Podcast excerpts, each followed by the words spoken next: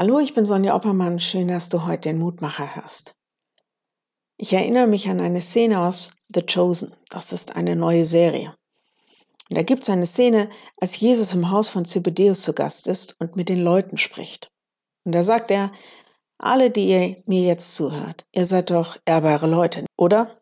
Ziemlich rechtschaffend. Irgendwie. Nicht übel.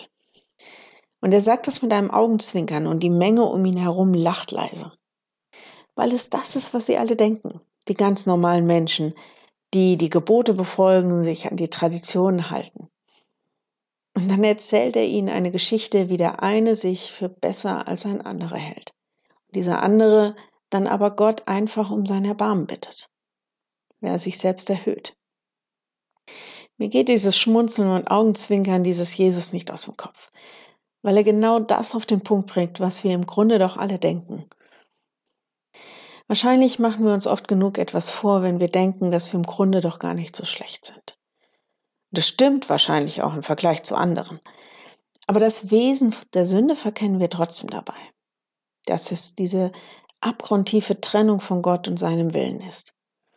Dieses nicht was du willst, sondern was ich will. Wir verkennen, dass das tief in uns steckt, dass wir einfach nicht auf dem Weg eigener Perfektion den Himmel erklettern können.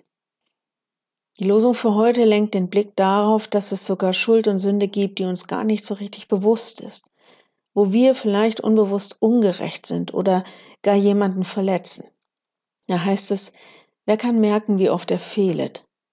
Verzeih mir die verborgenen Sünden. Psalm 19, Vers 13. Das Gute, wer so betet, darf um die Gnade Gottes wissen und er darf sich auch darauf verlassen.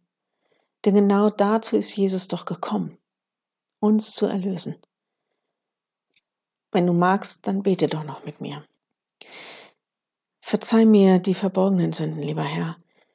Ich es recht überlege, wo soll ich anfangen und wo soll ich aufhören. Ich werde nie perfekt sein.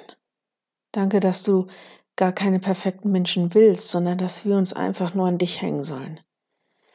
Danke, dass du uns annimmst, so wie wir sind, und ich bitte dich, dass wir das auch tun können. Schenk uns Freiheit von Schuld und Sünde, wo sie uns niederdrückt. Richte uns auf, wo wir uns zermartern. Hilf uns ganz aus deiner Gnade zu leben. Danke für deine Geduld und deine unendliche Liebe. Dir sei Lob und Ehre. Amen. Kleine Anmerkung, die Serie The Chosen kannst du als App oder auch auf YouTube schauen. Morgen ein neuer Mutmacher. Bis dahin, bleib behütet. Tschüss.